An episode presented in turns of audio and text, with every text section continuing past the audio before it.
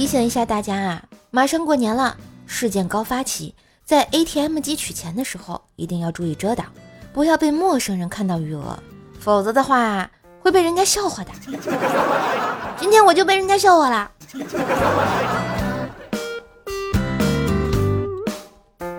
你刚参加工作的时候，工资是一千，但我却干着三千的活儿，从来不喊苦也不喊累，因为我相信我的努力肯定不会白费的。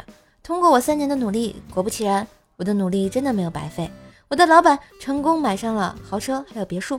所以我总结了一下，吃得苦中苦，老板开路虎，只要上班多努力，老板就能开宾利。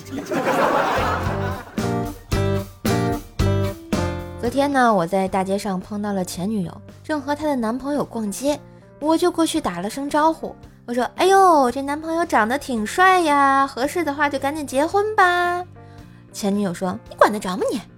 我听完之后特别生气，我说：“我也是为了你好呀，劝了你这么多次，哪次你也不听。”说完了之后，她男朋友脸都绿了。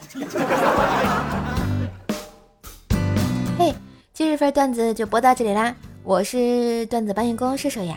喜欢节目记得随手点赞、订阅专辑，并给专辑打个五星优质好评送月票哟！上瘦瘦主页订阅奏奈讲笑话，开心天津话，支持瘦瘦就要多分享、多收听、多打赏哟！